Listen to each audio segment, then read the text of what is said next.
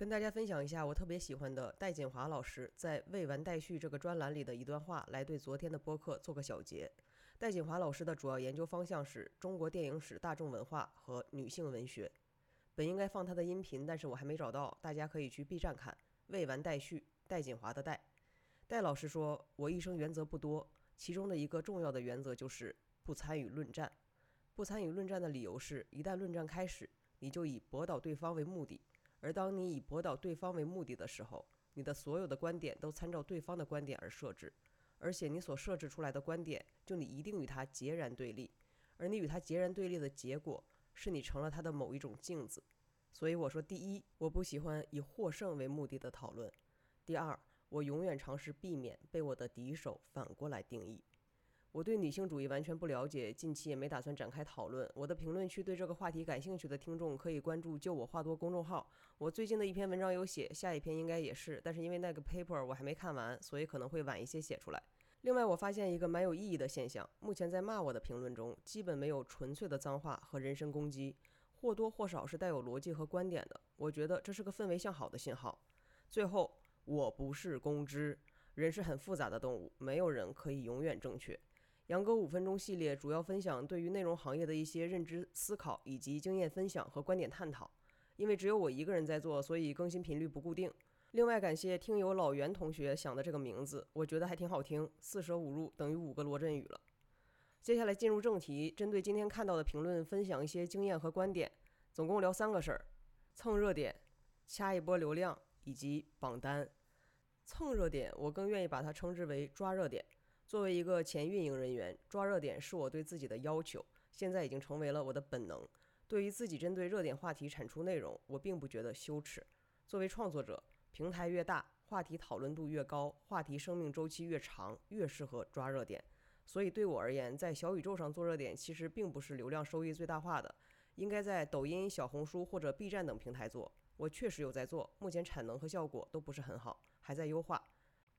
另外要考虑清楚要获得什么流量，争取哪些用户，以及如何商业化这部分我还没想清楚。但找一期我会聊一下运营如何抓热点。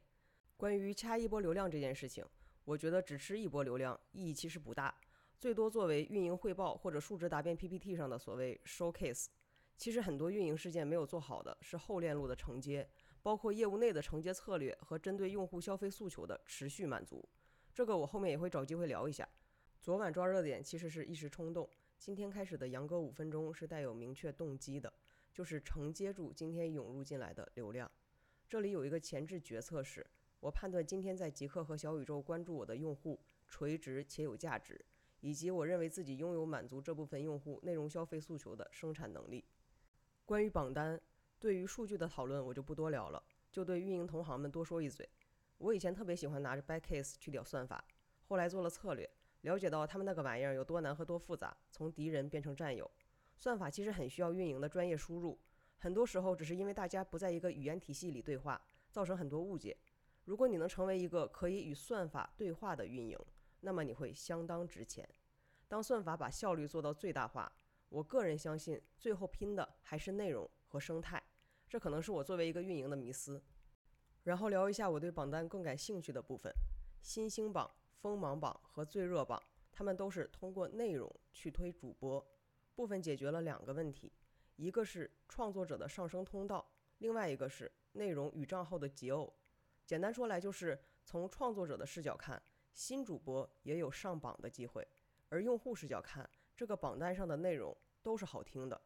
很多榜单很喜欢搞账号排名。可能实验数据显示这样转粉效果更好，但是用户关注账号后需要进入主页再去挑内容看，内容消费链路更长，而且这种榜单用户的关注理由大概率不是因为内容，而是因为福利激励。